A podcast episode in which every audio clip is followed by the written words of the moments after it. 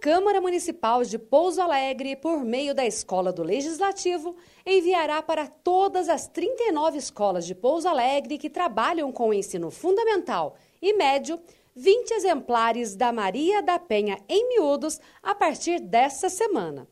De acordo com a Lei Federal 14.164 de 2021, deve ser incluído conteúdo sobre a prevenção da violência contra a mulher nos currículos da educação básica, além de instituir a Semana Escolar de Combate à Violência contra a Mulher. A iniciativa da escola, por meio do presidente vereador Rigor Tavares, vai efetivar a lei na prática e os alunos e professores poderão trabalhar a lei de forma lúdica e facilitada.